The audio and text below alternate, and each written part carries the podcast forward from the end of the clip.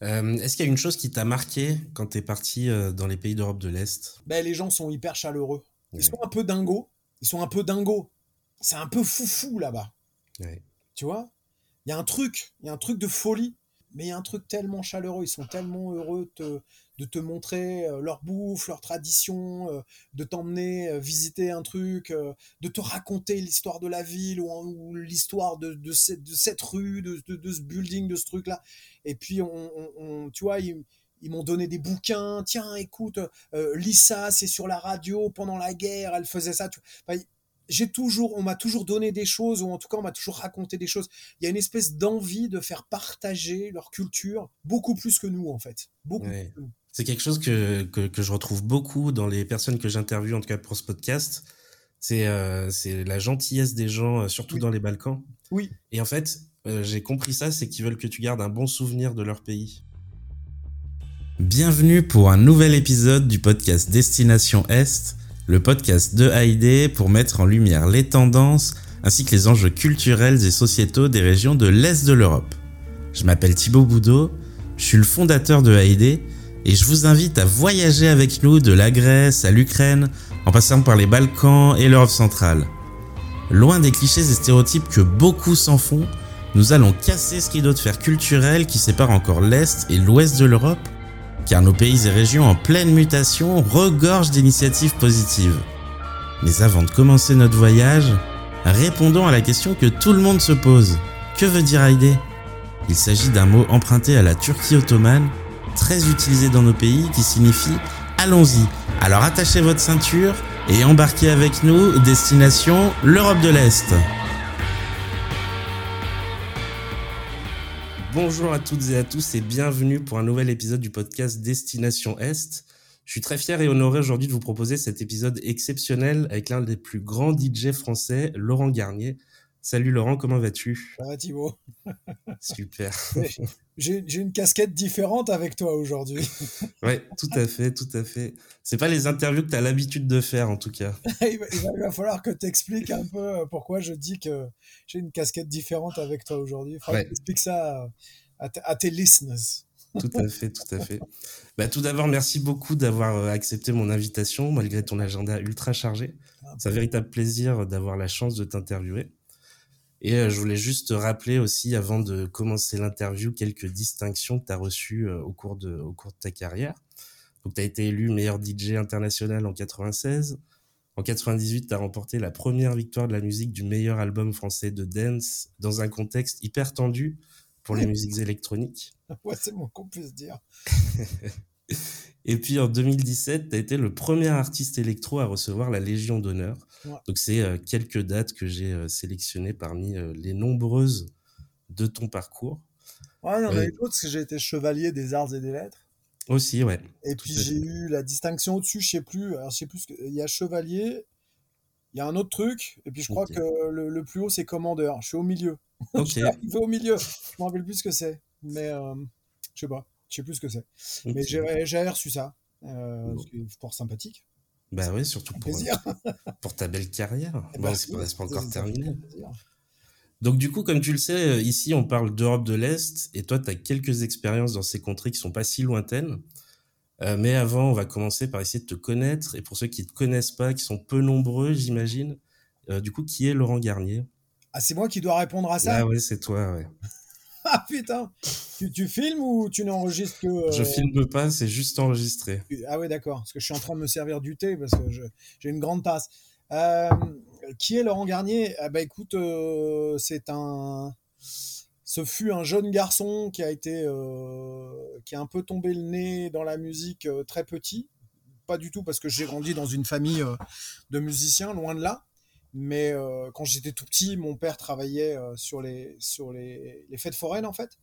Et en fait, je crois que mes premiers émois euh, de, de musique datent de cette période-là, quand je vais avoir ouais, 6-7 ans, et que on passait pas mal de temps sur les foires, et que j'ai entendu la musique jouer fort sur un manège, et donc la sensation du manège, plus le son jouer fort, avec des grosses enceintes et les lumières qui clignotent.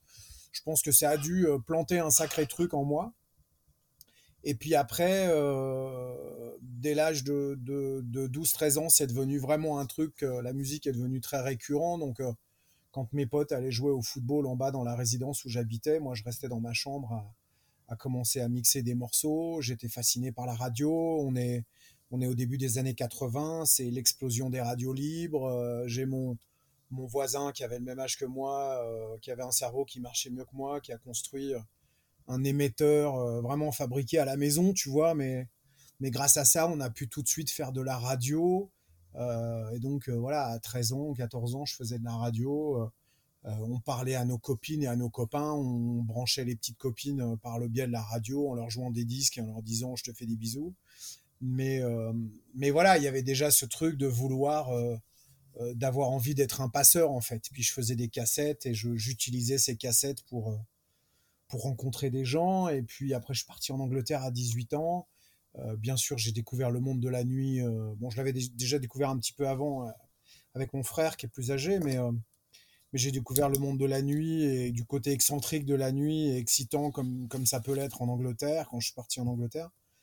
Et puis, de fil en aiguille, je continue à donner des cassettes à tout le monde. Et puis un jour, là, j'ai une cassette qui est tombée dans la. C'était la bonne cassette au bon moment qui est tombée dans, la, dans les mains de la bonne personne. Et donc, à partir de là, on m'a proposé de, jouer en tant que DJ euh, à la Sienda, qui est un club euh, qui est devenu mythique maintenant, peut-être parce qu'il a disparu, mais qui était un club très important à Manchester. Ce, bouquin.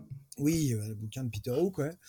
Et, et, puis voilà, et puis, puis j'ai commencé à jouer en tant que DJ, et comme c'était mon rêve de gamin, bah, je suis comme un pitbull, moi. Quand je, quand je mords, je lâche plus. Donc, euh, donc ben, ça fait 35 ans, 36 ans maintenant que je joue en tant que DJ et ça me passionne toujours autant. Et, et j'ai toujours autant envie de.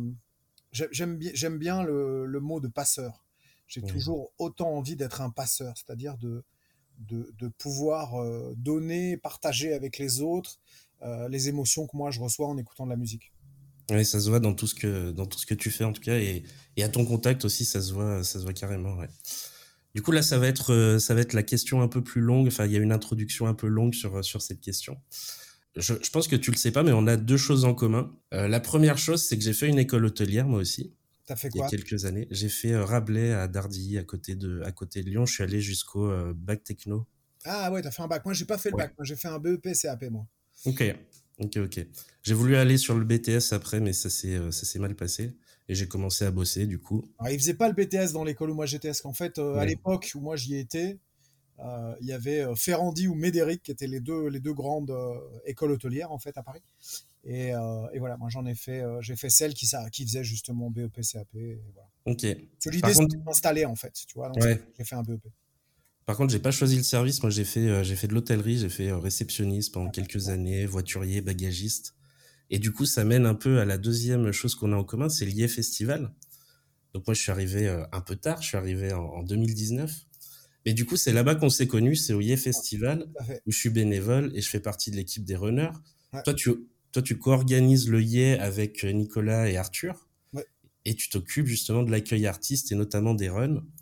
Ah bah, euh, beaucoup des runs, ouais. ouais. c'est a plein de temps. c'est vrai, c'est vrai, vrai, On reçoit beaucoup de messages de Laurent euh, pendant l'IE pour aller chercher tel artiste, aller euh, ramener tel artiste, etc. C'est mon taf. Ouais, tout à fait. Et du coup, après le Covid, donc je suis retourné au IE. Vous pouvez d'ailleurs retrouver mon vlog des coulisses du IE de 2022 sur la chaîne YouTube de Haïdé. Mais on reviendra sur l'IE un peu plus tard. Euh, je me souviens euh, l'année dernière qu'on avait discuté euh, à l'occasion du IE de tes expériences en Europe de l'Est et notamment en Serbie. Donc tu as joué plusieurs fois au Exit Festival, j'ai trouvé 2008 et 2012. Ouais. C'est ça. Tu as aussi beaucoup joué à Belgrade. J'ai lu une, une interview de Tianati, enfin un article de Tianati sur Trax qui parle d'une soirée en 95 à Belgrade. Euh, donc, tu as été l'un des premiers noms connus de la musique électro qui s'est produit à Belgrade pendant les, sanctions. Ouais, c'est ça. Il y avait encore des sanctions de l'ONU euh, en Serbie. Complètement. On, a, on, avait été, euh, on avait été avec toutes les, avec pas mal d'artistes de FCOM. On avait fait une soirée FCOM. Et c'était une, c'était une sorte de. Alors, je vais peut-être te laisser finir ta question. En fait, je te, je te coupe la parole. Non, mais en fait, bah, j'avais trouvé un passage justement dans Electrochoc sur, sur ce sujet-là. Euh, du coup, tu dis euh, F Communication, pour sa part, a essayé de se développer dans des pays où la techno ne s'était pas encore imposée. DJ et artistes sont allés jouer dans des pays inconnus. Des expériences riches et fortes, parfois même extrêmes, ont été le fruit de cette politique. L'Europe de l'Est était l'un des marchés à conquérir. Nous avons été marqués par ce que nous avons vu en Russie et à Berlin-Est. Après le premier anniversaire significatif célébré à l'Aloca, nous sommes allés à Belgrade où FCOM a organisé une fête. Une fête. La Loco, pardon. Et du, coup, juste la machine, qui est maintenant la machine. Ok. on a fait notre premier anniversaire à la, à la Loco et, euh, et, nous sommes partis à Belgrade. Donc là, il euh, faut bien remettre les choses euh, dans le contexte. On est juste après la guerre. c'est, je crois, il faudrait vérifier avec des gens de là-bas, mais je, de ce que je me rappelle, c'était la première grosse soirée après la guerre. Euh, donc, euh, on arrive dans un contexte où tu as les chars d'assaut qui sont toujours là dans la rue et qui, tu les vois passer tout le temps. On est reçu à la mairie de Belgrade, ils nous remettent les clés de, la ville parce que on est vu comme étant des gens qui ramènent un petit peu de bonheur, euh, dans un lieu où ça a été extrêmement compliqué pendant, euh, pendant un certain temps. Et donc, on, est reçu avec une dizaine d'autres personnes qui sont tous euh, des anciens organisateurs ou en tout cas des, des gens de la ville qui bah, viennent proposer en fait à la mairie une sorte de pseudo reconstruction après-guerre. voilà ce qu'on vous propose et ce qu'on aimerait faire. Et en fait, nous, on est parachutés dans ce truc-là. Donc, il y a moi, Eric Morand. Euh, alors, je sais qu'il y avait Chaz et Ludo qui étaient là. Mais alors, est-ce qu'ils étaient, est qu'ils étaient à la mairie? Je, Ça, je m'en rappelle plus. Mais en tout cas, je, Eric est là, c'est sûr. Et ils nous remettent les clés de la ville et pour nous remercier, en fait, de venir. Euh, et de voilà de, de, ramener un petit peu de une petite pastille de, de, bon temps euh, dans une ville qui a ouais qui a vachement souffert et en fait, on se retrouve juste après ça, on se retrouve dans un espèce de hangar incroyable, très grand, où euh, ils fabriquaient des rails euh, de chemin de fer. Et donc, tu avais, euh, il y avait, la salle était vide et tu avais sur les, sur les murs, donc il y avait un énorme bar et derrière le bar, sur les murs, il y avait des, des grandes étagères où ils avaient posé des rails, comme ça, entreposé des rails. Et donc, ils avaient tout éclairé.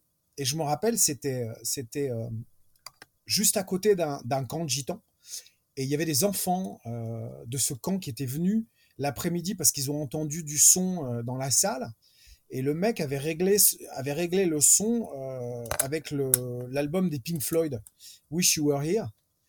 Et, et ce qui était hyper beau, c'est que les gamins sont rentrés dans la salle et ils ont totalement pété les plombs.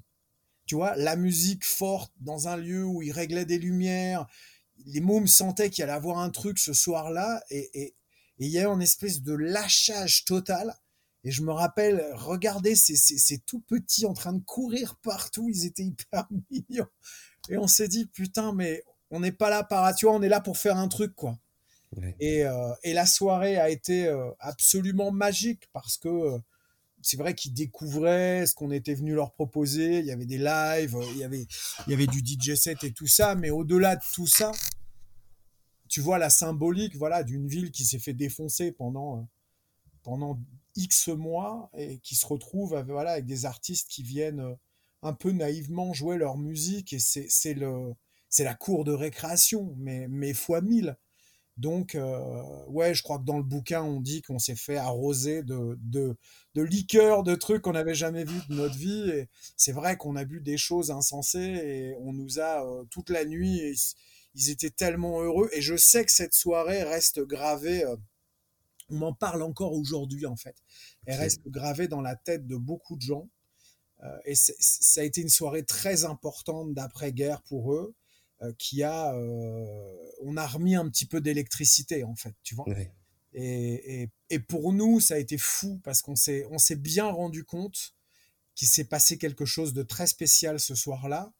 Euh, déjà, rien que le fait d'être reçu à la mairie, ça nous est quasiment jamais arrivé. C'est, c'est, je crois que le nombre de fois où on a été reçu et accueilli comme ça, une fois en Inde, on a été reçu par l'ambassadeur de France de, de, Bombay, mais mais il y a eu très très peu de trucs protocolaires sur les 35 ans, et c'est vrai que ça, c'était vachement touchant parce qu'on s'est dit, euh, ce qui est génial, c'est qu'à notre tout petit niveau, on est juste qu'un petit label de musique électronique français. Euh, on, nous accueille, euh, on, nous réserve un accueil absolument incroyable et on se rend compte que ce qu'on apporte est très fort. Et donc voilà, tu dis on s'est pas trompé, on, a eu raison de, de faire ce qu'on fait. Et, ce genre de moments-là font que c'est c'est un grand. C'est très fort pour, pour nous, en tout cas. C'est fort, bien sûr. C'était c'était un peu les débuts de la French Touch dans le dans, dans l'électro aussi? Ben, alors nous on a c'est drôle parce que si tu prends l'histoire de, de, ce mot la French Touch, on, Fcom avait été les les premiers à utiliser cette expression, mais nous euh, c'est une idée d'Eric Morand et il avait fait des blousons, il avait fait des bombers. Et euh, derrière les bombers, ils avaient écrit, il avait écrit We give a, we give a French touch to house. Et en fait, il avait fait une vingtaine de bombers. Et là, on est deux ans avant le mot French touch. Eric fait ses bombers qui donnent à, euh, à, une dizaine de personnes ou une vingtaine de personnes proches de l'univers de F Communication.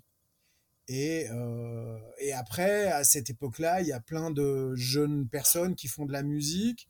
Euh, il s'avère que, euh, bah, à un moment, plusieurs disques se retrouvent sur le bureau d'un des éditeurs, d'un des magazines en Angleterre, et, au lieu d'en recevoir un une fois par mois, bah, là, le mec se retrouve avec cinq ou six disques et il se dit, bah tiens, peut-être qu'il se passe quelque chose en, France.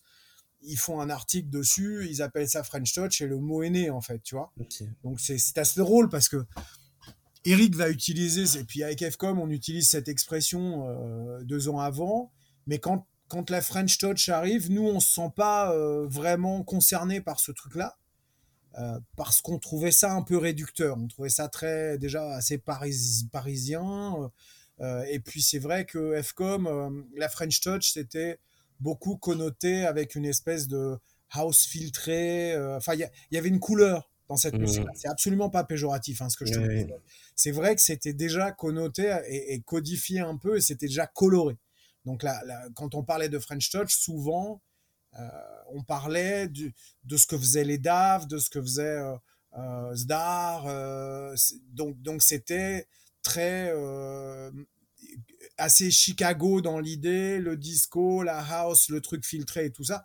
Et comme nous, avec FCOM, on, on, avait un panel un petit peu plus ouvert que ça, parce qu'on avait euh, un Scanix qui faisait de la techno un peu, un peu vénère, on avait un mec euh, comme... Euh, on avait Reminiscent Drive qui faisait des choses complètement électronica, on avait un Chaz et un Ludovic Navarre avec Saint-Germain qui faisait de la house, et puis aussi on avait Avril qui lui fricotait plus avec la pop rock qu'autre chose on, se sentait. Euh, alors, forcément, euh, comme il y a eu Monsieur Oiseau et tout ça, ils ont, ils ont dit qu'on faisait partie de la French Touch, mais nous, personnellement, on se sentait pas super concernés parce qu'on on sentait trop à l'écart, trop, trop à l'étroit, excuse-moi, euh, là-dedans.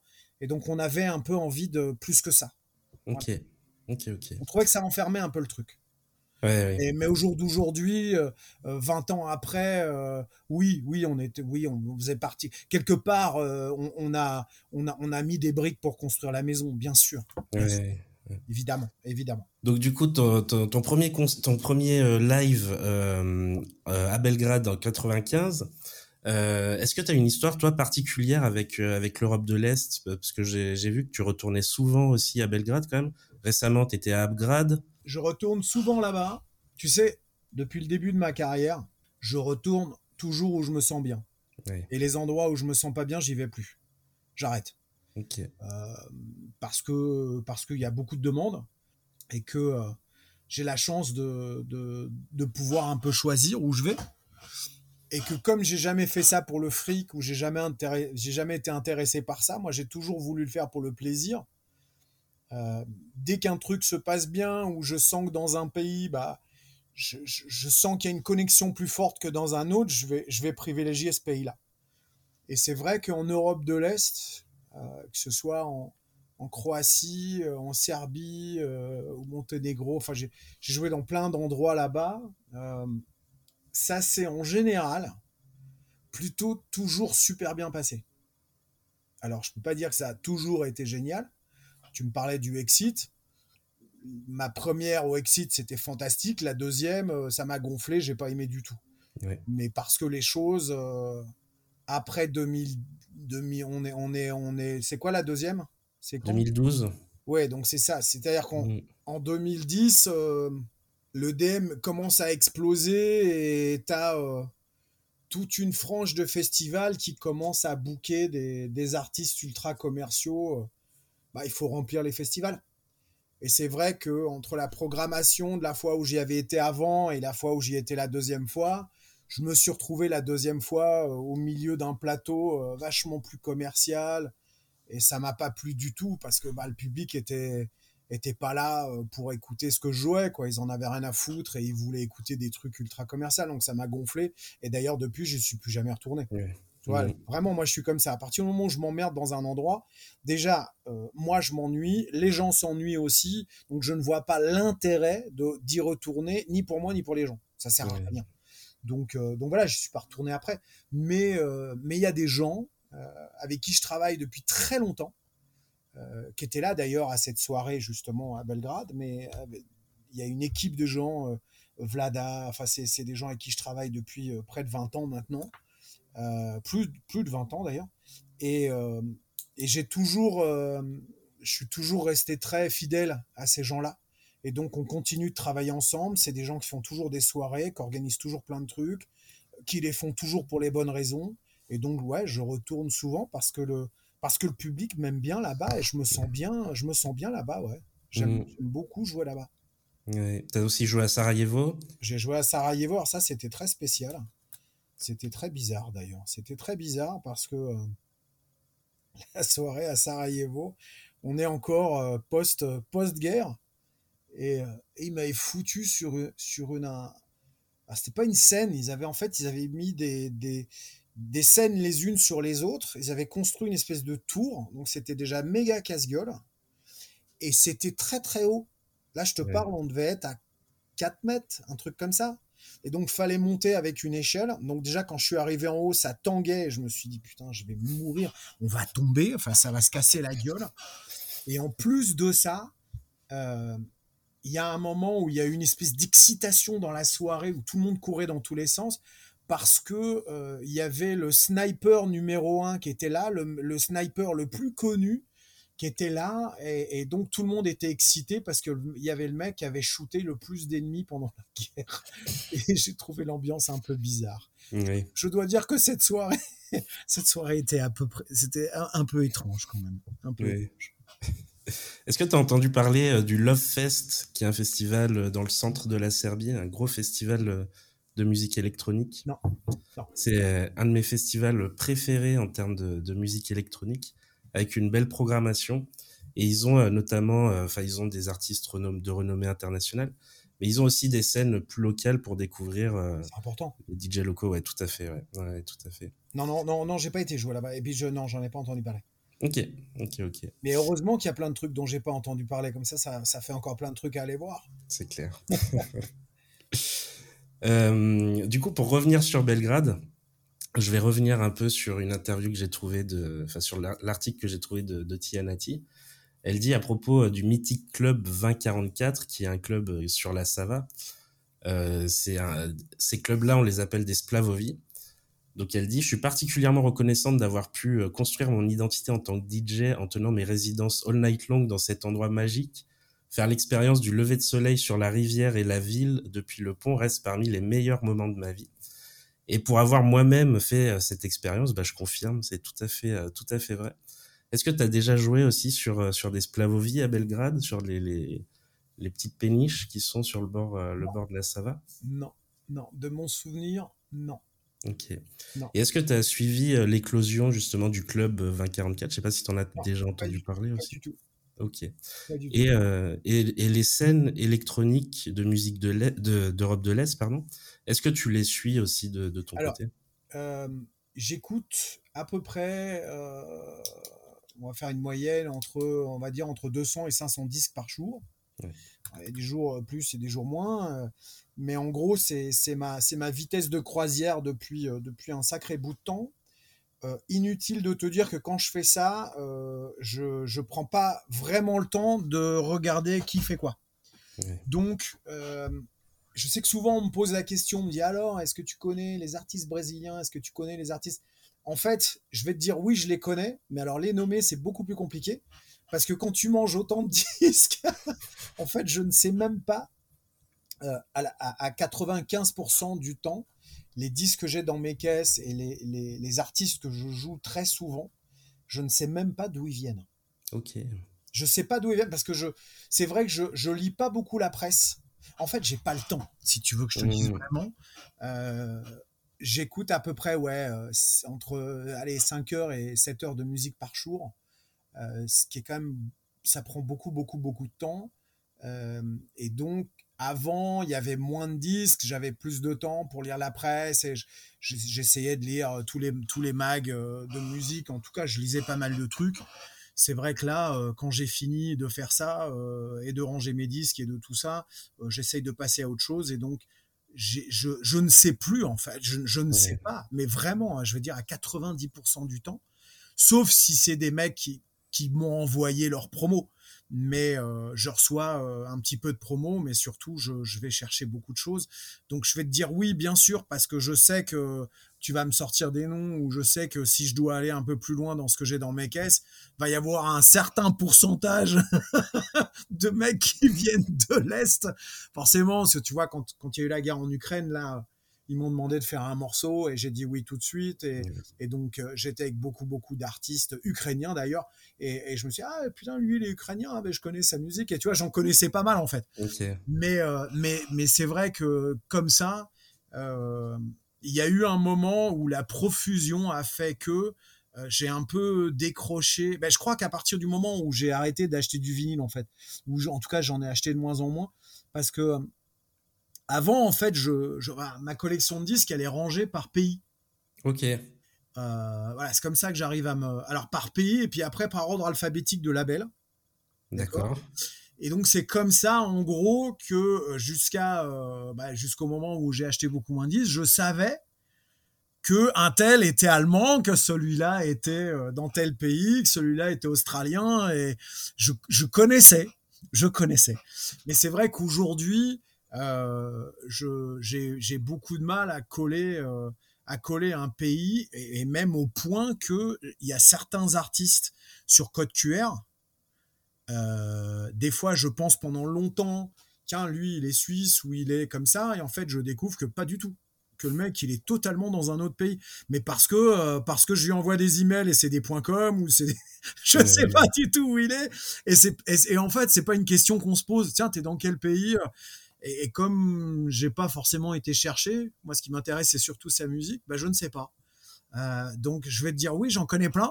Ouais. je vais pas te dire non parce que je ne sais pas. Parfait, t'as bien répondu. forcément parce qu'il y en a, il y en a, plein et je, et je sais très bien qu'il se passe plein de choses là-bas. Donc euh, euh, oui, il y a un gros pourcentage de ces gars-là dans, dans, dans, ce que je joue et dans ce que j'écoute, bien sûr. Bien sûr. Et juste pour la précision, Code QR, c'est ton euh, nouveau label, hein, c'est ça? C'est mon nouveau label depuis, depuis 4 ans, ouais, ouais, tout à fait. Mais c'est vrai, en fait, ce qui est drôle avec la musique, c'est que euh, pendant longtemps, on pouvait en gros, déjà il y avait beaucoup moins de production, et on pouvait en gros définir la musique par la ville d'où elle venait, mmh quel pays. Alors, euh, même en Hollande, tu vois, tu savais ce qui venait de Rotterdam, ce qui venait d'Amsterdam. Tu, tu pouvais facilement savoir. Détroit, on est bien d'accord, Chicago, New York, tout ça, tout l'Angleterre, les Anglais, il y a un son très spécifique. Et puis il y a un moment où tout a explosé. Et la musique de Détroit, elle était faite à Paris. Et les trucs de Chicago, ben, les, les, Français, ils en faisaient aussi. Mm. Et, il y a un moment où on s'est totalement perdu et on n'a on a plus vraiment su qui faisait quoi. Si tu si tu lis pas et si tu vas pas avoir la curiosité euh, de te dire, bah tiens, euh, d'où il vient, euh, tu vois, ils sont d'où, je sais pas. Ouais, t'avais plus une couleur musicale par pays, quoi. Non, c'est fini ça. Ouais. Complètement fini. Tu reçois un disque, même, même au jour d'aujourd'hui, je sais que plein de fois, je reçois des trucs. Euh, je vais mettre ça dans. Parce que mes clés, je les range de la même façon, ou mes dossiers, puisque maintenant je reçois beaucoup de digital. Je range mes dossiers de la même façon que je rangeais ma collection de disques. Et, c'est vrai que maintenant, dans mes dossiers, j'ai euh, un truc house et puis j'ai un truc UK. Euh, ouais. Et je me rends compte que quand je quand des fois je reçois une promo et que je, je vois euh, le, le, pays ou la ville d'où vient la personne, quand je le vois, ce qui est quand même très, très rare, et, et, en fait, je me rends compte que la moitié des trucs quand je fous dans UK, c'est même plus UK, quoi. Ça sonne méga UK, mais le truc, il a été fait, euh, il a été fait en Allemagne ou je sais pas où, et tu fais, merde, putain, mais oui, ils savent faire ça aussi maintenant, et en fait, t'es embrouillé. je suis total embrouillé. Il y a trop de zik, il y a trop de zik, et en fait, on peut plus tout savoir. Euh, Alors, j'ai regardé d'ailleurs le meet and greet euh, où, tu as été interviewé.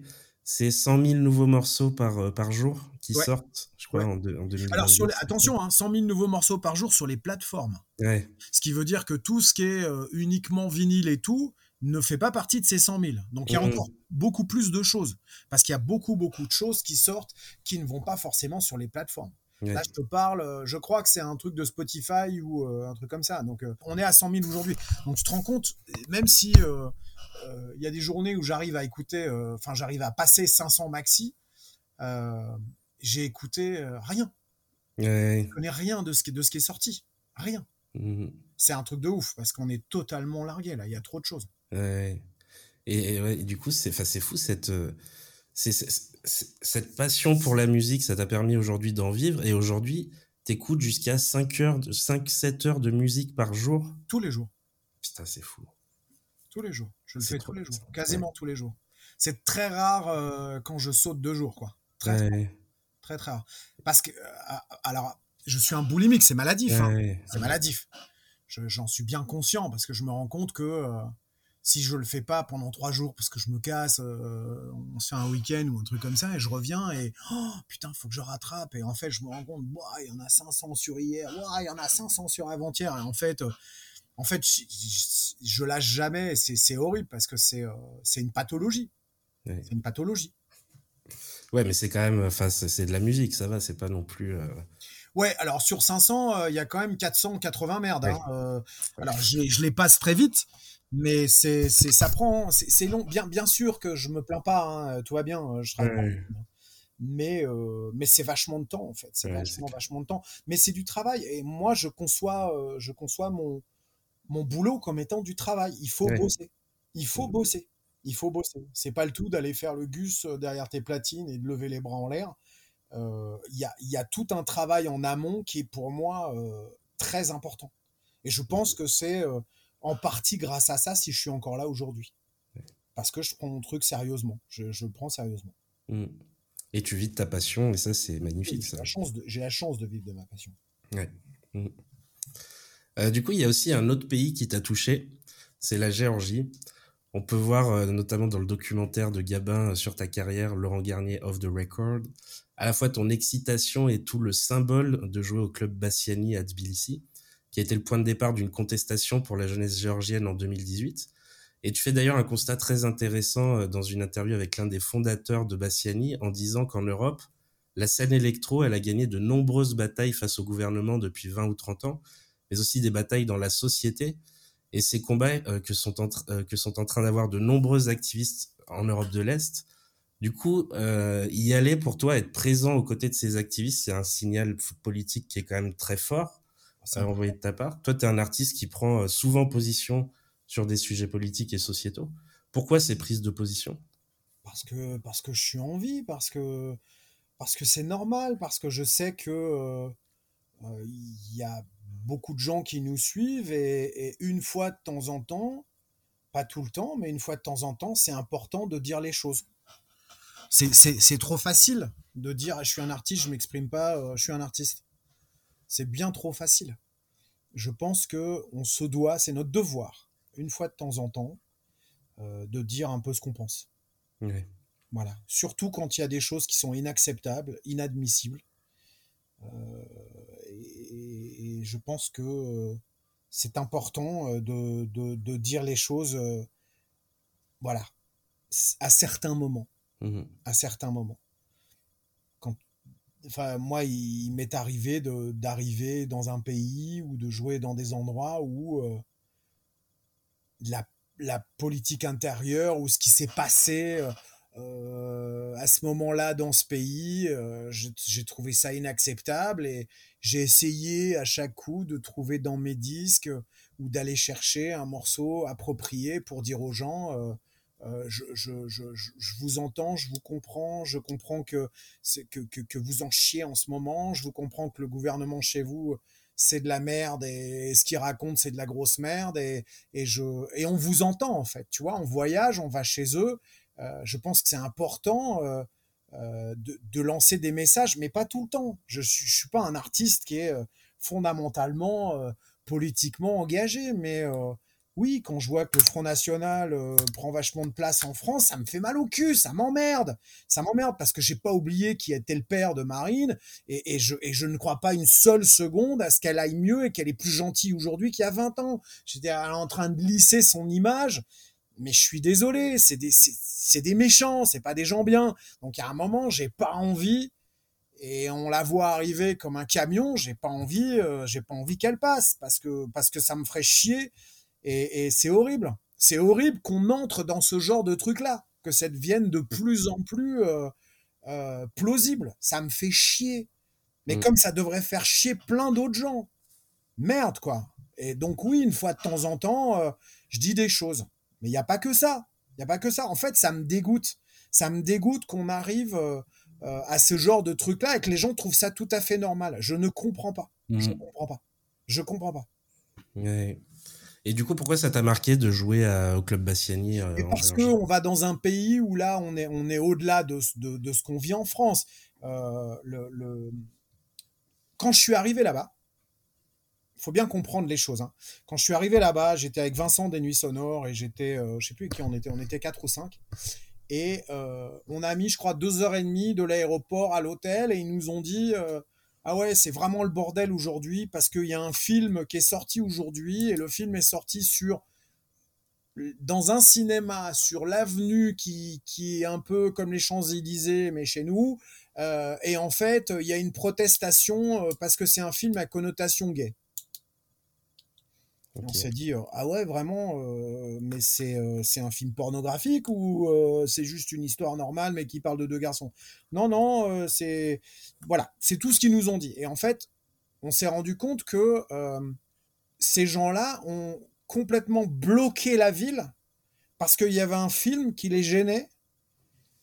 Et j'ai vu le film après, qui est un film absolument sublime, qui est magnifique sur un danseur euh, justement en Géorgie et, ils ont ils ont euh, ils ont des danses très traditionnelles et en fait voilà oui il a il a une relation avec un avec un garçon et à un moment il y a une scène où euh, il y a une pseudo fellation mais enfin tu vois rien du tout et c'est plutôt très gentillet tu vois. Et tu te dis mais comment un film comme ça dans un pays qui est normalement assez assez évolué va faire que les mecs vont bloquer une ville entière? En fait on est t'as l'impression d'arriver au Moyen Âge. Tu te dis mmh. mais ça va pas du tout là les gars et en fait, on se rend compte en allant là-bas et que le Bassiani, euh, oui, c'est un club techno euh, dont on parle partout euh, dans le monde, mais le Bassiani, c'est aussi un endroit où la, parole s'est libérée et les gens parlent et c'est un truc pour la communauté gay, la communauté LGBT et, en fait, ils parlent des droits des gens, alors apparemment des mineurs aussi, de de tous ces gens qui sont apparemment bafoués complètement là-bas et tu te rends compte que c'est un pays qui est qui est pas du tout avancé. Euh, en tout cas sur ces questions-là. Et donc, euh, aller jouer dans un lieu comme ça, qui se bat dans un pays qu'on chie autant que ça, ce n'est pas rien. C'est pas rien d'aller d'aller mettre des disques dans un, dans un endroit qui se bat corps et âme pour faire bouger les lignes. C'est génial, c'est génial. Et donc, c'est même un privilège, en fait, d'être invité là-bas. Parce que s'ils t'invitent, c'est que quelque part, tu représentes quelque chose pour eux, ou ça veut dire quelque chose. Et donc, as, bah, c'est un message, tu as un message à dire. Voilà. Donc, euh, euh, oui, je, je, je suis. Euh, tu sais, moi, je me suis, je, suis présent avec la communauté gay depuis, depuis ma, le premier jour où j'ai joué en tant que DJ. Mon frère est gay, j'ai connu la nuit à Paris, j'avais 13 ans, j'allais dans les boîtes gays, c'est lui qui me faisait rentrer. Quand avec son mec, ils allaient dans les backrooms, moi je restais sur la piste dedans, j'écoutais de la musique.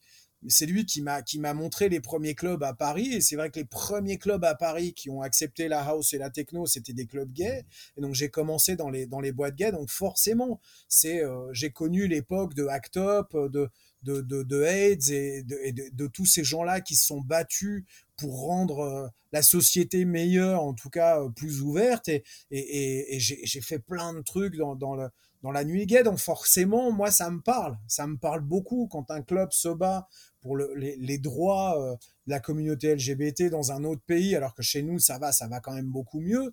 Bah, il faut y aller. Il faut y aller, bien, bien évidemment. Bien mmh. évidemment.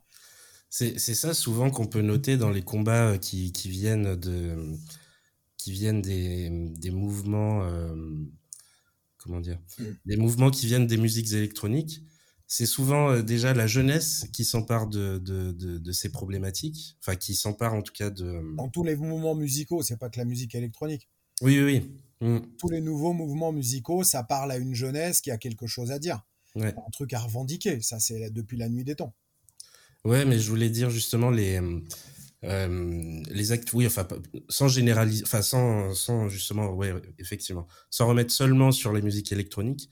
Quand tu as des activistes qui qui veulent des nouveaux droits, enfin qui veulent justement, qui, qui qui veulent se faire entendre, notamment, euh, on voit beaucoup en ce moment en Europe de l'Est, qui veulent se faire entendre, c'est souvent des jeunes et c'est souvent la communauté gay aussi qui qui arrive à, à mettre en place des, des, des, des batailles contre les gouvernements et qui arrivent à se faire entendre. Mais parce que c'est eux qui en prennent le plus dans la gueule. Ouais. Mmh. C'est clair. C'est ou euh, les étrangers ou, euh, ou la communauté gay, c'est mmh. toujours les mêmes. C'est toujours mmh. les mêmes qui mangent. Donc euh, bien sûr que, euh, que la communauté LGBT va... Euh, bah, ils sont obligés d'aller au casse... Enfin pas au casse-pipe, mais ils sont obligés d'y aller, quoi. Obligés d'y aller parce que c'est les premiers qui sont stigmatisés. Donc, bien sûr, c'est normal. C'est normal. Ouais. Et même aujourd'hui dans les Balkans, moi je parle beaucoup avec des, des, personnes de la communauté gay dans les Balkans, en Serbie, en Albanie, etc. Ça va être compliqué qui... pour eux. Hein. Bah oui, c'est clair. Ça doit être très très très compliqué pour eux. C'est pas euh, c'est pas accepté comme ça allait chez nous, mais même ouais. chez nous il y a encore pas mal de travail à faire. Bah hein. oui. mmh. Mais euh, mais c'est oui, ça doit être très très compliqué là-bas. Ça doit être très difficile. Très ouais, c'est clair. Euh, Est-ce que tu as d'autres souvenirs et d'autres anecdotes qui, qui, te sont arrivées en, en Europe de l'Est à, à nous raconter? Faudrait que ça faudrait que j'y repense un peu là mais euh, j'ai plein il s'est passé plein enfin j'ai eu plein de, de, très très belles soirées euh. Ma dernière soirée en, en Ukraine c'était c'était c'était putain de magique quoi c'était ah au ouais. club Closer à Kiev là et, euh, et c'est d'ailleurs pour ça que quand on m'a demandé de faire un morceau euh, pour pour voilà qui, qui rassemble un peu d'argent et qui l'envoie là-bas j'ai appelé le, le j'ai nommé le morceau Closer to You. C'est un pour leur dire, euh, voilà, je, me. Je pense à vous et je me sens proche de vous, mais c'est aussi euh, le clin d'œil au club Closer euh, où j'avais joué quelques mois auparavant, où, où ça avait été euh, vraiment une, une, des plus belles soirées de, de cette année, tu vois, quand j'avais joué là-bas, quoi. C'était, c'était absolument, absolument magique. J'ai trouvé un public, mais tellement, déjà le club Closer, il est génial. Mais ouais. en plus de ça, le public était incroyable et c'était c'était fou quoi. C'était, tu sais, c'était une de ces soirées magiques qu'on. On, on, espère toujours d'aller pouvoir aller jusque là. À un moment où je, je le dis souvent, je dis aller à, à, à, ce moment où tu euh, tu oublies le temps, tu oublies euh, tu oublies tout ça. Tu sais, dans le documentaire, à un moment, je suis dans le train mmh. et je et je dis euh, euh, on cherche toujours ce moment où on oublie le temps, on oublie tout et, et, on est ensemble, on est bien ensemble. En fait, je parlais de cette soirée, je parlais à Gabin de cette soirée au Closer. Okay. Je, lui parlais de ça. Euh, parce qu'il m'a chopé tout de suite après et j'étais, euh, j'avais vraiment pris une gifle là-bas et, euh, d'ailleurs quand, j'ai fait le le journal, tu as, as, dû l'avoir, mais quand on a fait le quand on a fait le Kickstarter avec le avec le, le docu. Euh, j'ai fait un journal pendant six mois, j'écrivais des trucs, et il y a notamment le lendemain du closer où j'ai écrit, euh, j'ai écrit, je vais pas dire grand chose parce que j'ai pas les mots pour expliquer ce qui s'est passé, et c'était, et en fait, c'est ce que j'essayais d'expliquer dans le train aussi à Gabin, tu vois. Okay.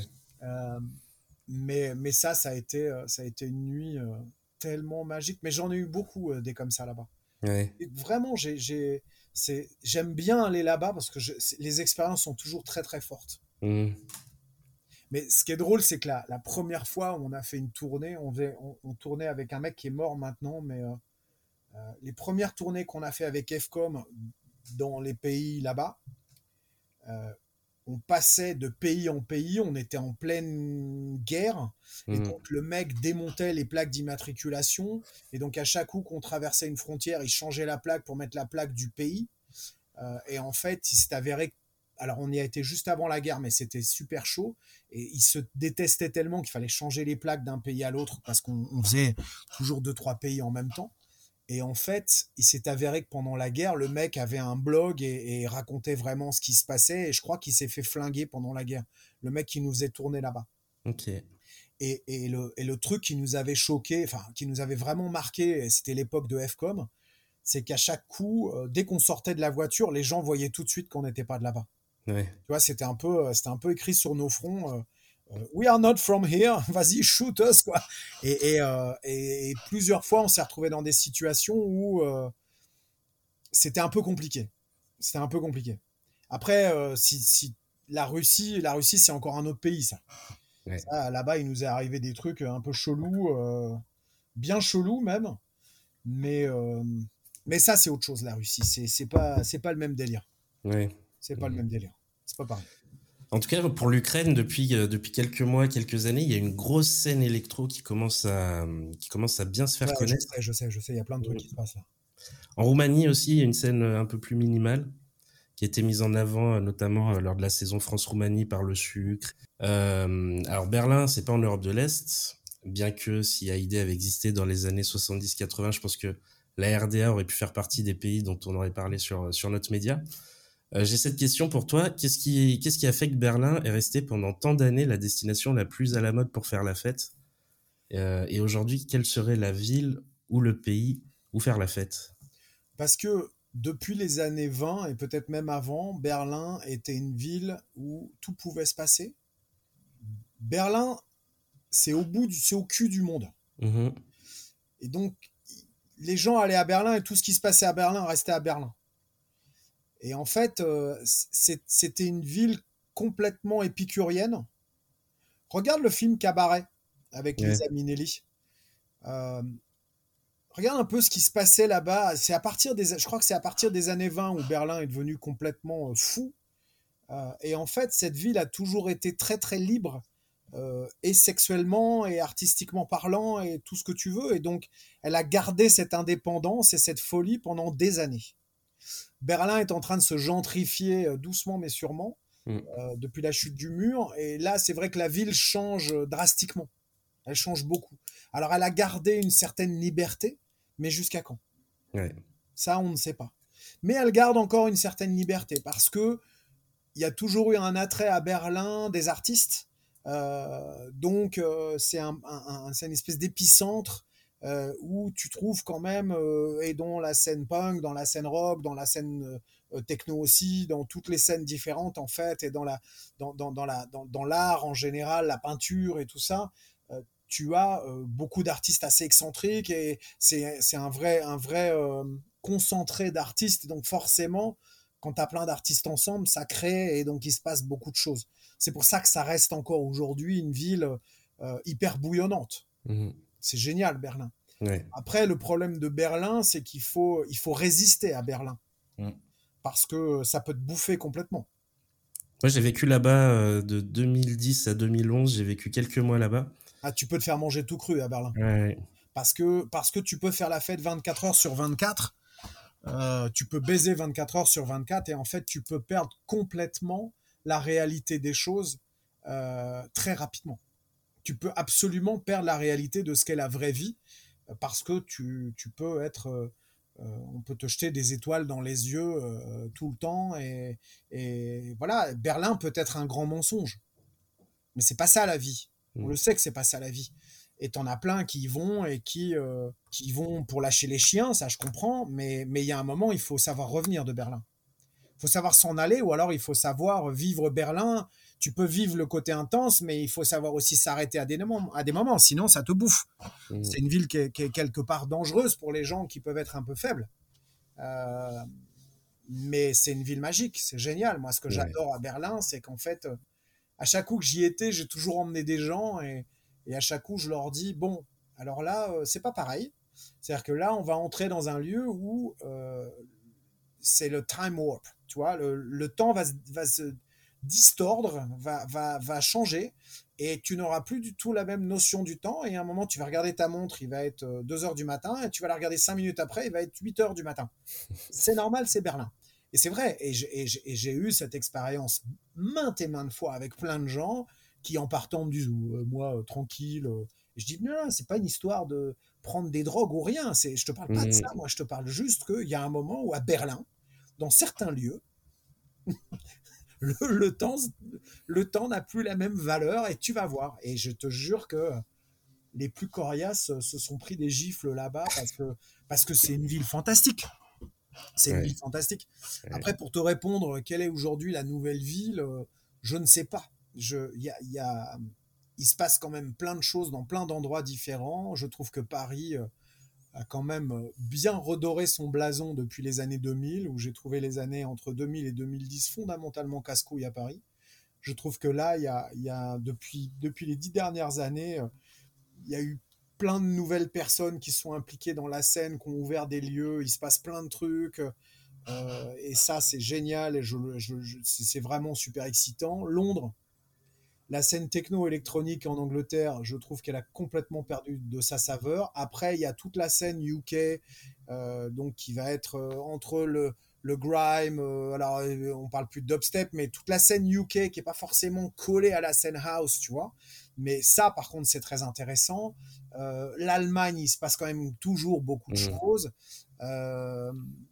apparemment, en Europe de l'Est, il se passe beaucoup de choses. Après, moi, j'y ai pas été 500 000 fois dernièrement, mais il y a maintenant euh, un, tapis de club, ou en tout cas, il, se passe beaucoup de choses dans beaucoup d'endroits différents. C'est vrai que Berlin reste très attractif. Maintenant, euh, Berlin n'est pas forcément euh, ce qu'était Berlin il y a, 20-25 ans. Moi, je sais que le Iverk à Berlin, ça, c'était. Alors, ça, c'était quand même complètement dingo. Aujourd'hui, tout le monde parle du Panorama Bar. C'est un, un, lieu génial. Moi, j'adore y jouer. C'est top. Mais ça fait longtemps que c'est là. Euh, c'est euh, devenu un peu plus touristique, on va dire. Mmh un petit peu plus. Mais ce qui n'est pas, euh, ce qui est pas mauvais, hein, que les gens viennent de loin pour passer un bon moment dans un club. C'est pas une mauvaise chose. Mais c'est vrai que tu peux pas comparer ça aujourd'hui avec le e de l'époque où il y avait 95% de Berlinois et, c'était 24 heures sur 24 et c'était complètement hystéro. Ouais, Vincent, euh, Vincent Carry en parle d'ailleurs. Enfin, il parlait de la génération EasyJet il y a, il y a peut-être 5, 5 ans à peu près. On est en train d'évoluer un peu avec les problèmes, euh, les problèmes écologiques. Mais en tout cas, ouais, il y a 5-10 ans, il y avait cette, euh, cette génération EasyJet et les voyages faciles. ça n'a pas tant évolué que ça. Alors je vais te dire là, euh, oui, je suis d'accord que la nouvelle génération est très impliquée dans l'écologie, mais, euh, mais t'en as plein qui sont impliqués, vont quand même une fois de temps en temps prendre l'avion pour aller à Berlin, ça les gêne pas, ce, qui, ce que je peux comprendre. Mais ce que je veux te dire, c'est que euh, avant que ça ait un vrai impact et que le monde de la nuit change fondamentalement parce qu'il faut que ça change, euh, tu vois, moi, j'ai dit que d'ici deux ans, je vais calmer les choses. C'est vrai qu'une des premières choses que je vais faire, euh, euh, je vais quasiment plus partir en avion après. Alors, dire à 100%, je peux pas dire à 100%. Plus jamais prendre l'avion, je peux pas. Je peux pas parce que si je dois aller au Japon, je vais pas y aller à la rame. Mais. T'aimes bien le Japon, toi? Bah, bah, moi, je suis un fou du Japon. Ça, c'est un autre sujet. Mais ce que je veux dire, c'est que oui, si je dois aller, si je dois choisir une seule destination où je vais prendre un avion, ça sera ça, ça c'est sûr. Je ne vais même pas me poser la question. Mais ce que je veux te dire, c'est que euh, je suis conscient euh, de l'urgence climatique. Je suis conscient que je ne peux pas au jour d'aujourd'hui ouvrir ma gueule parce que, euh, bah, parce que j'ai pris des avions depuis toujours et que après j'ai pas d'avion privé, mais, mais je vais je vais pas minimiser mon impact carbone. Mmh. D'accord, j'ai pris beaucoup d'avions, même si je tourne beaucoup moins que d'autres gens, je peux pas minimiser le truc. donc c'est vrai que là j'ai vraiment j'ai vraiment décidé que dans quand je vais commencer à vraiment calmer les choses, je vais déjà voyager différemment et, jouer différemment, mais je vais, euh, je vais surtout, euh, euh, je vais surtout essayer de tout faire en train. Ça, c'est sûr. Parce que je pense que c'est important. C'est encore un autre message, tu vois ce que je veux dire. Mmh. Et je pense que chacun à notre niveau, on, doit, on doit essayer d'avoir ce message. Mais avant vraiment que les clubs souffre ou en tout cas que le, le, le EasyJet, euh, je sais pas comment tu appelles ça, le, le, EasyJet crowd ou le la génération voilà, la génération EasyJet s'arrête complètement euh, sans se rendre compte et s'arrête complètement d'aller à Berlin ou Ibiza en se disant bah ouais c'est pas bien de prendre l'avion, on va plutôt aller dans un club dans notre ville. Je pense qu'il y a encore un petit peu d'années avant que ça avant que ça ait un vrai impact. Ouais. Bah, j'ai rené un, un DJ récemment qui vit aux États-Unis et euh, qui vient quasiment tous les week-ends en Europe. Mais euh, c'est ce que c'est ce que Nils a fait, c'est ce que la plus ouais. c'est ce que la plupart des DJ américains ont fait puisque de toute façon la scène aux États-Unis, c'était pas très intéressant jusqu'à il y a 10 ans, 10 15 ans mmh. et ils n'arrivaient pas à vivre de leur de leur truc chez eux. Et donc euh, la plupart des, des DJ américains venaient en Europe quasiment tous les week-ends. C'est fou quand même. Oui, parce que c'est là où il y avait le travail. Ouais. Oh, il y a un moment où, euh, si chez eux, ils n'ont pas de boulot, bah, ils venaient ici.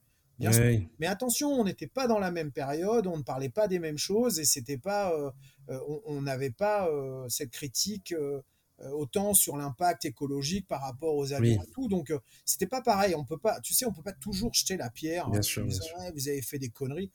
Oui, c'est vrai qu'on a un impact carbone de merde, mais mais les Américains, ils pouvaient pas vivre chez eux en étant DJ parce qu'ils gagnaient que dalle et c'était pas considéré euh, comme ça l'est considéré ici. Donc, ouais, il y a pas mal d'Américains qui viennent, tout... mais je pense qu'il y en a encore beaucoup qui viennent souvent. Hein. Oui, oui, oui. Qui vivent encore aux États-Unis, ouais, qui viennent tous les week-ends. Euh, ouais, enfin, dans ce cas-là, moi, je comprends pas le truc parce que vraiment, euh, c'est loin. Ouais. moi, me faire tous les week-ends des 12 heures d'avion, mais laisse tomber, jamais je ferai ça, jamais. Mmh. Déjà que ça me gonfle de faire une heure d'avion, alors 12 heures toutes les semaines, non. Ça, ça je le ferai pas. Moi, j'aurais acheté un pied à terre, j'aurais habité à bah Paris. oui. Mais Jeff, il habite à Paris. Hein. Ouais. Il, a un, il a un appart à Paris, il est la plupart du temps à Paris. Mmh. Euh, du coup, je voulais revenir sur, euh, sur le Yé Festival. Oui. On va fêter cette année les 10 ans du Yé. Ça représente quoi pour toi, ce, ce festival? C'est un, une jolie récréation. Oui. Parce que j'organise ça avec euh, deux zozos qui sont très drôles. Euh, alors c'est vachement de boulot hein, le yé, hein, faut, faut, pas croire. Hein. Mmh. C'est pas, pas, une récréation facile. Mais, euh, mais voilà, j'organise ça avec deux mecs qui sont... Euh, on, a, on a un peu tous les trois le même genre d'humour, on aime bien déconner, euh, mais on aime aussi un peu les mêmes choses euh, dans le monde du rock'n'roll. et donc on a envie de faire un festival où il fait bon vivre. Ouais. Donc je pense qu'on a organisé un festival où il fait plutôt bon vivre euh, où c'est très bienveillant, où il y a beaucoup d'amour, où on fait très attention à nos artistes, mais on fait aussi attention à notre staff. Euh, on essaye de, on essaye de, de se faire une, une semaine entière, euh, même si le festival dure que trois jours, il y a quand même montage des montages, donc on passe du temps avec notre staff. On essaye de se faire une semaine par an de, de bonne humeur, de travail, de travail dur, mais de bonne humeur. Et il y a, y a un truc très très fort tu, tu, le sais très bien parce que tu fais partie de l'équipe.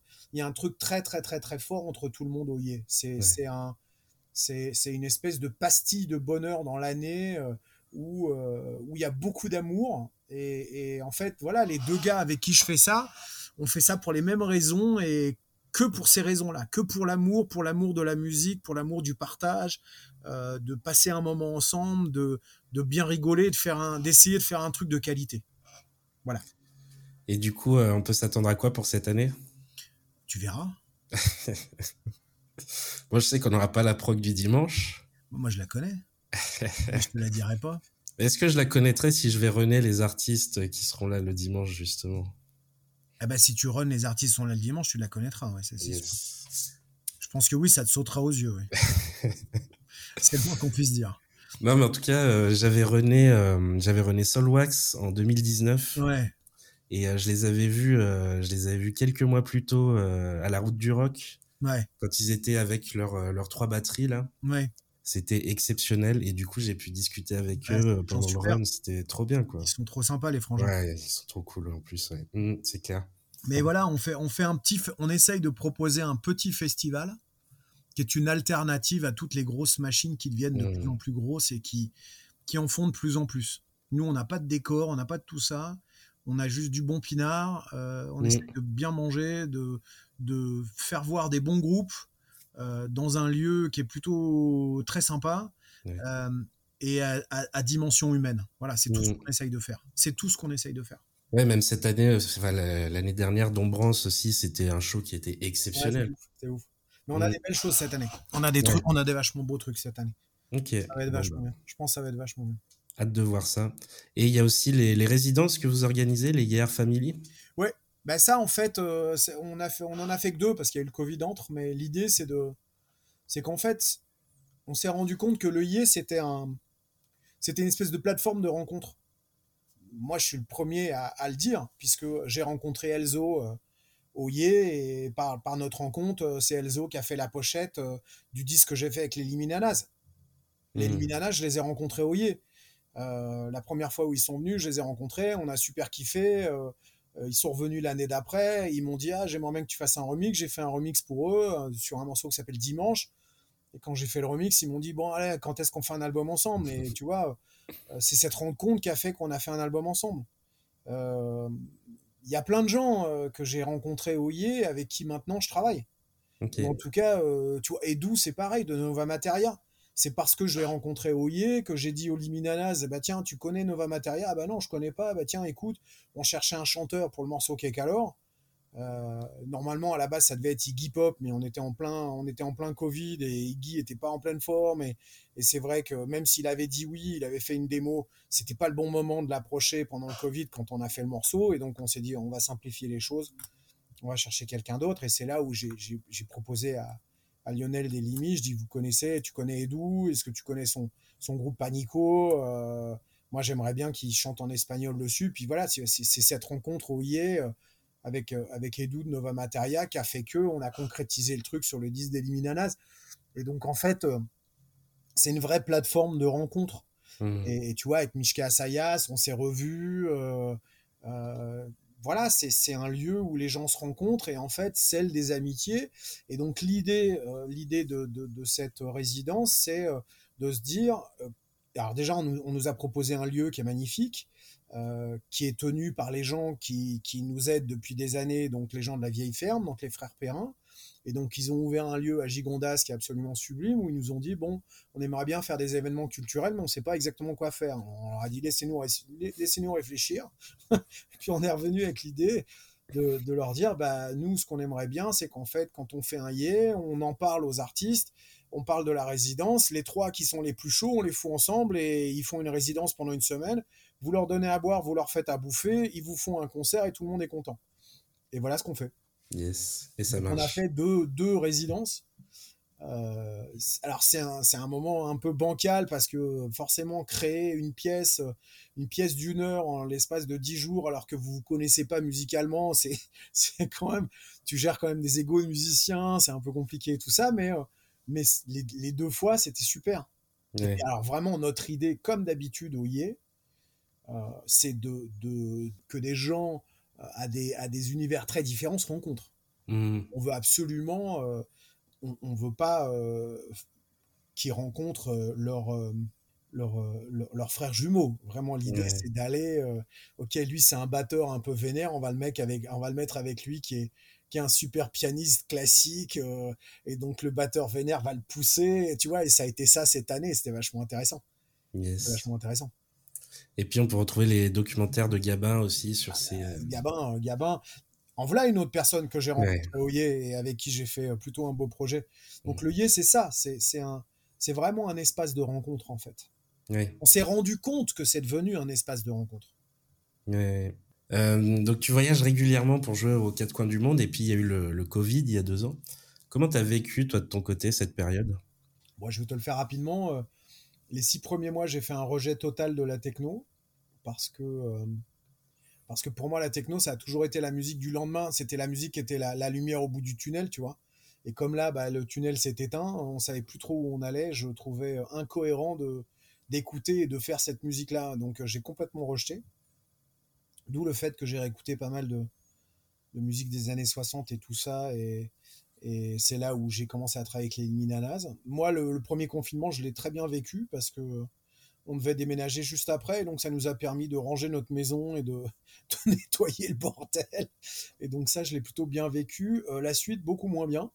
parce qu'il y a un moment où ça m'a manqué tout ça. Tu il y a un moment où c'est bien de se reposer, mais une fois que tu t'es bien reposé et que tu vas te coucher à 10 heures du soir et que tu as fini, tu as totalement vidé ta cave à vin parce que tu te faisais tellement chier que tu as tout picolé et que tu as fait les 10, 000 les 10 000 Skype dans la semaine avec tes potes où tu sais plus quoi dire parce que tu n'as plus rien à te dire tu te dis, bon, là, il va falloir qu'on reprenne la route quand même. Et donc, euh, voilà, il y, a, eu euh, une longue période euh, déjà de questionnement pour moi où je ne savais pas s'il fallait que je reparte et si jamais je devais repartir, comment, pourquoi, pour qui.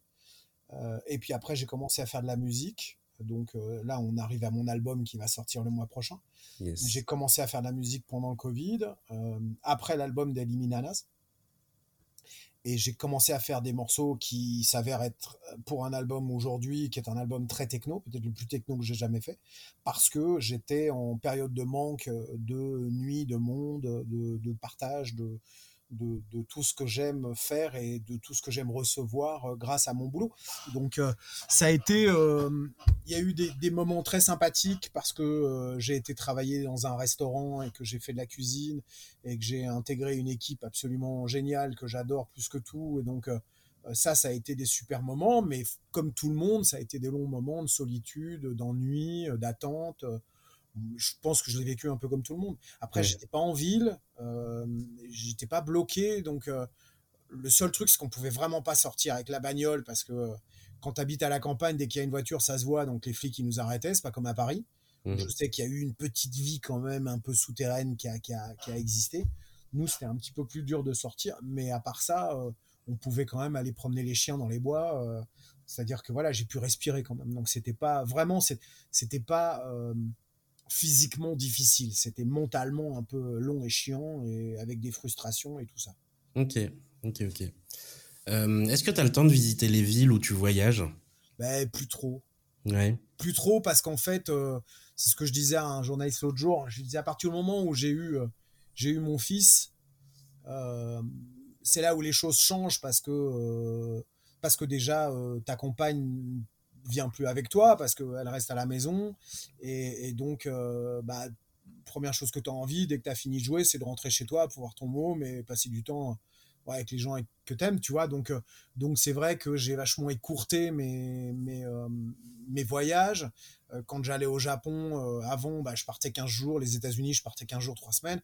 À partir du moment où j'ai eu mon gamin, bah, je partais le Japon, je partais qu'un seul week-end, tu vois, je partais que 4 jours. Les États-Unis, pareil, je faisais j'ai commencé à arrêter de faire deux week-ends de suite, tu vois. Donc euh, mmh voilà, les, les, les, voyages se sont écourtés et sinon, oui, je partais plus tard, euh, je rentrais plus tôt et donc euh, ce qui fait que depuis depuis une bonne quinzaine d'années, non, je, je, vois beaucoup moins les villes. Et puis aussi, l'âge fait que maintenant, je suis obligé de dormir un peu avant d'aller jouer, parce que sinon, physiquement, je tiendrais pas.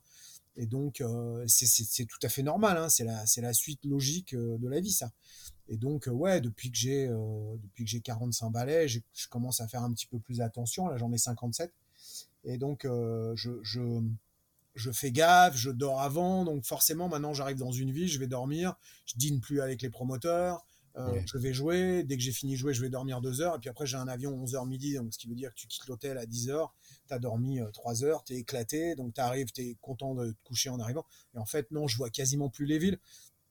Et ça aussi, ça fait partie de, l'idée que j'ai, parce que bon, maintenant mon gamin il a 19, donc euh, il, est à la fac, euh, donc ça, change aussi, tu vois. Je suis revenu à, à, une, autre, euh, on est revenu à une autre vie en fait, un autre planning chez nous.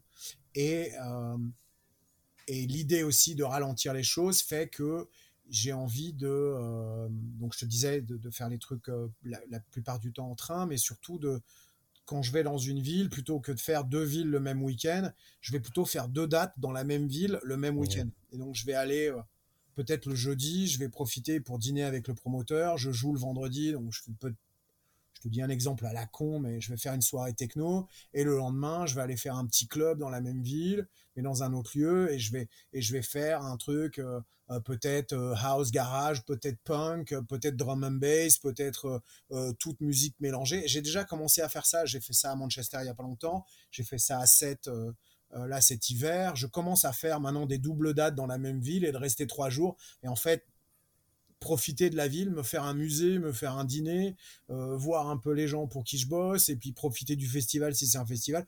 En fait, j'ai envie de voyager et de, de voilà, de, de, de, profiter un peu plus. le fait que je suis malade là et donc que j'arrête pendant six mois, je peux te dire que là, ça encore, encore plus le fait que après là, parce que là j'arrête six mois, peut-être un peu plus, je sais pas, je vais voir à quelle sauce je vais me faire manger, mais en tout cas, euh, quand je vais revenir, encore plus, je vais faire les choses tranquilles, tu vois, et pour, mon kiff. Et je sais que si je me fais kiffer, je fais kiffer les autres. Donc euh, là, vraiment, euh, je vais, je vais, à mon avis, je vais peut-être commencer plus tôt que prévu, en fait, à, faire les choses plus cool. Ouais. On parle de slow tourisme, toi, tu vas devenir le slow DJ. Tu sais, j'ai l'âge de devenir un slow DJ. Ouais. J'ai pas envie de devenir un has-been DJ. Euh, donc j'ai toujours envie de jouer, mais j'ai envie de jouer. Il faut que ce soit, il faut que ça reste pertinent.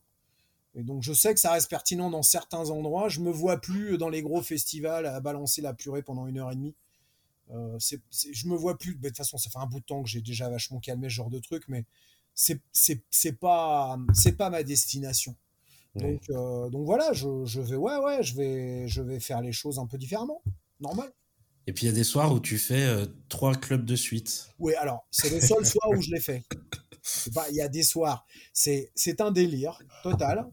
C'est un délire du mec qui m'a appelé, qui m'a dit bon, allez, on fait ça. C'est les 30, je pas, c'est les 35 ans, les 30 ans de Rex, je sais pas quel anniversaire c'est, mais c'était, c'est un gros anniversaire pour le Rex. Puis après ils ferment, ils vont faire les travaux et tout. Euh, on se dit, on prend quatre clubs. Euh, on se dit, on a un truc à te proposer, c'est un peu ouf. Est-ce que tu as envie de nous écouter? Je dis ouais, vas-y. Il me dit alors, euh, tu ferais, tu ferais 3-7. Et je lui dis, complètement taré, toi. Et en fait, euh, en fait j'ai dit oui.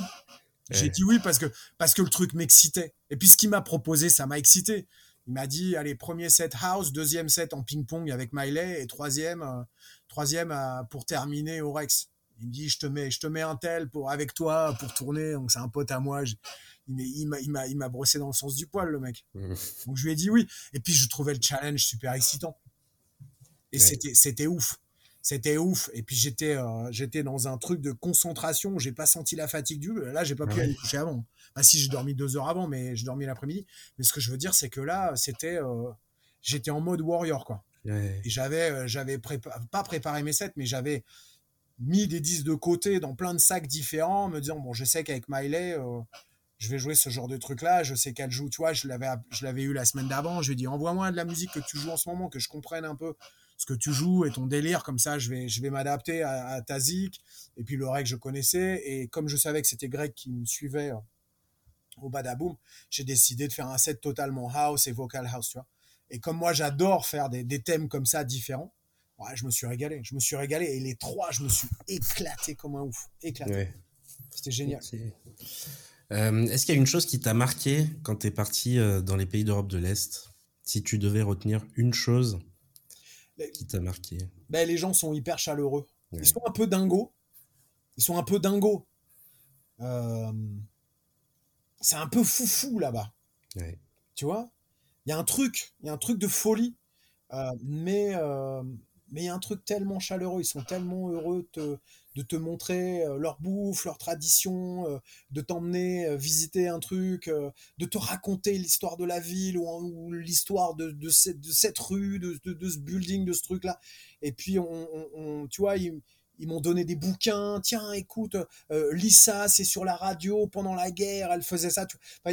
J'ai toujours, on m'a toujours donné des choses, ou en tout cas, on m'a toujours raconté des choses. Il y a une espèce d'envie de faire partager leur culture beaucoup plus que nous, en fait. Beaucoup C'est quelque chose que, que, je retrouve beaucoup dans les personnes que j'interviewe, en tout cas pour ce podcast. C'est euh, la gentillesse des gens, euh, surtout dans les Balkans. Oui. Et en fait, euh, j'ai compris ça, c'est qu'ils veulent que tu gardes un bon souvenir de leur pays. Mais je pense qu'ils souffrent d'une image. Ouais, où on se dit, ouais, les, les, les pays de l'Est, c'est les travailleurs clandestins, c'est tout ce bordel et c'est un peu des gens chelous. Je pense qu'ils souffrent de, cette image très péjorative qu'ils ont. Mm. Euh, et donc, ils ont envie de te montrer leur richesse, forcément. C'est des gens, c'est des gens délicieux. Moi, j'adore, j'adore. Et c'est pour ça aussi euh, que j'ai créé AID, justement, le média pop culture sur l'Europe de l'Est pour casser un peu les clichés sur ces pays-là et montrer qu'il y a des choses fantastiques qui se passent. ça c'est sûr, ça c'est sûr. Faut juste y aller. Hein. C'est ça. Juste y aller pour voir, c'est pas très compliqué. hein. C'est clair, c'est clair, c'est clair. Est-ce que tu as trois coups de cœur à nous partager de ces pays? Le closer, ça c'est sûr, complètement. Faut aller. euh, je crois que c'est Upgrade, le festival de, de, de, de Vlada. Belgrade. Upgrade, ouais. Ou t'es allé à Belgrade, là? Ouais, je crois que Dans c'est la forteresse, ouais, c'est ça, ouais. Euh, trois coups de cœur. J'ai bouffé des trucs géniaux. Yes. On y mange bien. On y mange bien. J'aime bien la, la, la bouffe locale là-bas parce que c'est. euh, tu sais, euh, aux États-Unis, à Détroit, j'ai découvert ce qu'ils appellent le, le, euh, le, le soul food. Avant d'aller à Détroit, j'avais jamais mangé de soul food. Et en fait, ce qu'ils appellent le soul food à Détroit, c'est c'est la bouffe réconfortant- réconfortante. C'est la, c'est la vraie cuisine de la maison et hyper réconfortant et tout ça. Et, euh, et, et j'ai retrouvé ça là-bas où on m'a emmené euh, manger des trucs que je- des, trucs que j'avais jamais goûté et goûté d'ailleurs certains alcools où j'ai l'impression d'avoir vraiment goûté leur soul food à eux, tu vois. Ouais. Et, et il faut aller là-bas pour ça, c'est important aussi. C'est les, les meilleurs barbecues d'Europe. Ah bah j'ai pas fait de barbecue encore. Ouais, ça fait quelque chose à faire, ça. J'ai pas fait de barbecue euh, encore. Est-ce que tu as une routine particulière quand tu es sur place? Non, jamais, nulle part. Je, je vais dormir, c'est tout. Non, j'ai pas de routine. Yes. Euh, comment est-ce que tu prépares tes voyages? C'est pas mes voyages, je prépare pas mes voyages, je je je je, je prépare même pas mes sets, c'est je réécoute constamment tout le temps ce que j'ai dans mes clés. Et je mets bien sûr très souvent beaucoup beaucoup de musique, mais il n'y a pas de préparation de voyage. Normalement, je fais mon sac 5 minutes avant de me casser. Et ben justement, qu'est-ce qu'on peut retrouver dans ton sac à dos? Ah, c'est très très, euh, c'est très, c'est extrêmement euh, euh, minimaliste. le nombre de slips qu'il me faut, le nombre de paires de chaussettes qu'il me faut, le nombre de t-shirts. J'emmène toujours qu'une une paire de pompes, bon, sauf si je me casse qu'un jour, mais je, je, je fais très minimal parce que j'ai juste beaucoup voyagé avec beaucoup de bordel et, et, et je me suis rendu compte que moins t'en as, mieux c'est. Voilà. Après, idem dans mon sac euh, DJ, c'est toujours mon ordi, euh, mes clés USB, deux casques. J'ai un casque pour écouter dans l'avion et puis un casque pour jouer. Euh, et c'est tout. Yes. En fait, je n'ai absolument rien d'extra euh, où je- j'emmène une figurine ou un truc. Un... J'ai rien. J'emmène de quoi me changer et juste de quoi jouer. C'est tout. Mais je sais qu'avec mon ordi, je suis connecté avec le monde. J'ai toujours un million de films dans mon ordi, toujours un million de morceaux à écouter, donc euh, je m'ennuie pas. Ouais, ouais. J'ai toujours du travail. En fait, j'ai toujours du boulot. Yes, toujours des, des titres à écouter. Ah, ou- là, là, j'en ai, euh, j'en ai 250 dans mon ordi que je dois écouter. Yes. Avant d'en télécharger 250 demain. Euh, du coup, tu documentes beaucoup tes voyages aussi. Tu es beaucoup présent sur, euh, sur Instagram. Mhm. Pourquoi tu partages autant? Bon, parce que ça fait partie, euh, ça fait partie du truc. Puis je trouve ça plutôt sympathique. Je, je, je partage rarement des photos de moi dans ma salle de bain, mais euh, c'est vrai que j'ai la chance de voyager. euh, c'est génial de le partager un peu avec des gens parce que c'est, ils aiment bien voir ce côté-là. Tu Ouais. remarques que je, je mets quasiment rien de ma famille. Je suis Ouais, très ouais. privé par rapport à ça. Ouais. Mais après, les voyages, un, je pense que ça fait, ça fait déjà plaisir aux gens que tu vas voir parce que tu montres, euh, tu vas faire une petite photo de leur pays, de leur ville, de leur lieu, euh, ça leur fait très plaisir. Et puis, et puis moi, je suis tellement content d'être là, c'est cool de le partager. C'est, Yes. c'est- alors, c'est très. Il n'y a, rien, euh, y a rien derrière tout ça. C'est vraiment, j'ai la chance de voir ça. Tiens, je fais une, la photo, elle me plaît, je la balance. Ouais, mais c'est bien toi qui es derrière ton compte Instagram. Ah, c'est bien moi qui est derrière mon compte Instagram. Yes. Euh, Est-ce qu'il y a une musique qui t'a donné envie d'être, euh, de devenir DJ Une, non, c'est, la musique m'a donné Ouais. d'être DJ. Non, Yes. pas une, pas une, il y en a tellement. Il y en a tellement. Non, non, non, c'est la musique en général. C'est. Mais pourquoi je voulais être DJ C'est ça qui est fou. Tous mes copains, ils voulaient être chanteurs ou batteurs. Moi, je voulais être DJ. Alors que ça n'existait pas à l'époque. Non, mais quand j'étais tout petit, euh, euh, il n'y avait pas de DJ. Et donc, euh, les, les, les gens qu'on adulait, c'était c'était les groupes. On écoutait Kiss, on écoutait Deep Purple, on écoutait euh, je sais pas qui, ou un chanteur, ou je sais pas quoi, mais on voulait pas être DJ. Moi, je voulais être DJ. Moi, je voulais faire danser les gens. Et ça a marché. Bah oui, ouais, j'y ai cru surtout. hein. J'ai tout fait pour. Ouais. J'ai tout fait pour. Euh, euh, si je te dis le mot AID, ça te fait penser à quoi? Tu me dis quoi? Le mot AID, c'est le nom du média. A Est-ce que I ça- D A- AID, H-A-J-D-E. H A J. J-D-E, ouais. Et le J se prononce Y. Je, bah, euh, je non, je ne sais pas. Ah, rien. À quoi ça Non, peut mais- faire penser? Non, mais c'est une question que je pose euh, régulièrement dans les podcasts. J'ai aucune. Non, j'ai aucune idée.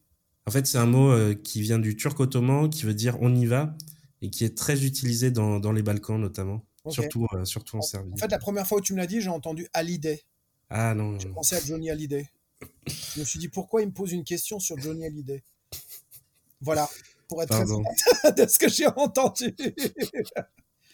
Non, ouais, c'est AID, ouais. Euh, et puis pour finir du coup ce, ce podcast, est-ce que tu as une recommandation à nous faire? Ça peut être euh, une chanson, un groupe, un artiste, un compte Instagram, une chaîne YouTube, tout ce que tu veux. Putain, c'est compliqué ça. Mm. C'est compliqué, mais euh, euh, une chanson, non, une chanson, ça serait un peu banal. Un film, ouais, il faut absolument voir Asbestas. Ok. Absolument voir Asbestas. Bon, alors c'est pas le film le plus drôle de la life, hein, je suis désolé. Je suis vraiment désolé. C'est vraiment pas un film drôle. Mais putain, quelle claque, quoi. Waouh, ça, ça, ça, c'est la dernière gifle que j'ai pris. euh. Ou à la fin, tu fais Ah merde. Ah ouais, c'est dark. C'est lourd. Mais euh, ils, sont, ils sont tellement géniaux. euh. Ça, les, les, les deux acteurs, hein, c'est tellement fort. hein, C'est ouais, super. C'est super et surtout parce que je suis un grand fan de l'Espagne. Je, vais, je passe beaucoup de temps en Espagne, j'ai beaucoup d'amis là-bas. Et c'est pas l'Espagne euh, qu'on connaît. Tu vois, là, là, on est dans un tout petit village euh, extrêmement rural euh, où les gens sont d'une violence et d'une stupidité incroyable euh, et jusqu'à quel point le racisme peut pousser les gens à faire n'importe quoi ou, ou la, la stupidité, la, la, la- tout ce que tu veux. Enfin, c'est tellement petit. euh, euh, c'est une gifle parce que euh, il y a eu plein de films comme ça en France, mais mais euh, mais ce que je veux te dire, c'est que voilà, c'est Minochet, l'acteur, et elle, c'est celle qui était dans les, c'est Sophie Pétoncule là, euh, celle qui était dans les dans les dans les Robins des Bois. euh, euh, merde, qui est dans Papa Maman aussi. Comment elle s'appelle putain Marina Foïs, non? Ouais, exactement, c'est Marina Foïs, grande actrice quand même. Ouais. Et là, ils sont ensemble et euh, ils sont dans un village et il y a beaucoup de jalousie par rapport à eux et, et ça va très très loin. Et, ce film, il est. et voilà, c'est jamais j'ai vu un film espagnol comme ça. Ok. C'est enfin en tout cas qui se passe en Espagne comme ça. Là, il y a absolument aucun, il y a rien du côté glamour de l'Espagne tel qu'on peut le voir. Tu sais, tel, qu'on a l'habitude de l'Espagne pour nous, c'est euh, la fête, euh, les amis, euh, c'est c'est c'est Barcelone, c'est Madrid, c'est funky, ça fait du bruit, c'est sympathique. Et là, on est très très loin de tout cela. On est dans le darkness de la darkness et c'est c'est un film qui pourrait être très très français, mais qui se passe en Espagne et avec deux acteurs français notamment, mais mais c'est la gifle parce que c'est euh, c'est un film très fort. Ouais, ouais, c'est c'est euh, moi je, je mange beaucoup beaucoup de films. hein. C'est vrai que dernièrement, euh, ouais, regardez ça parce que c'est euh, c'est très beau. C'est très, beau. C'est Très fort. bien. C'est très fort. C'est très fort. Yes. Voilà. Je voulais juste euh, rajouter avant de terminer, donc euh, le, le 26 mai, tu as ton nouvel album qui va sortir, 33 Ouais. tours et puis s'en vont. Ouais. Et puis tu as aussi un hors-série qui sort chez Tsugi, Laurent Garnier, 35 ans de carrière. Ouais. Euh, Il y a toujours le documentaire, donc Laurent Garnier of the Record de Gabin qui a à plein de voir et à revoir. C'est bien parce qu'il sort plein de trucs et moi je suis pas là. C'est top. c'est la vie, on va dire. C'est la vie. Mais tout ça, c'est pour dire que je suis encore là. C'est Tout à 33 fait. tours et puis s'en vont, mais le mec, il est déjà parti pendant 6 mois là. Et il va revenir. Bah oui, je vais Encore revenir en plus fort. bien sûr. Et ben en tout cas, merci beaucoup Laurent pour ton temps. C'était euh, c'était passionnant comme interview. Merci à Merci toi. beaucoup. Merci à toi, à bientôt. À bientôt. Salut.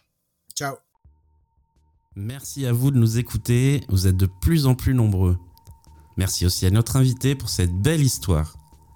Enfin, merci au groupe slovène Nowhere de nous avoir gentiment prêté leur musique Colors. Vous pouvez les retrouver sur toutes les bonnes plateformes de streaming. En attendant le prochain épisode, n'hésitez pas à réagir à ce podcast en nous donnant vos bons plans. Vous pouvez aussi suivre AID sur les réseaux sociaux, commenter, liker et partager. On se retrouve très vite, à bientôt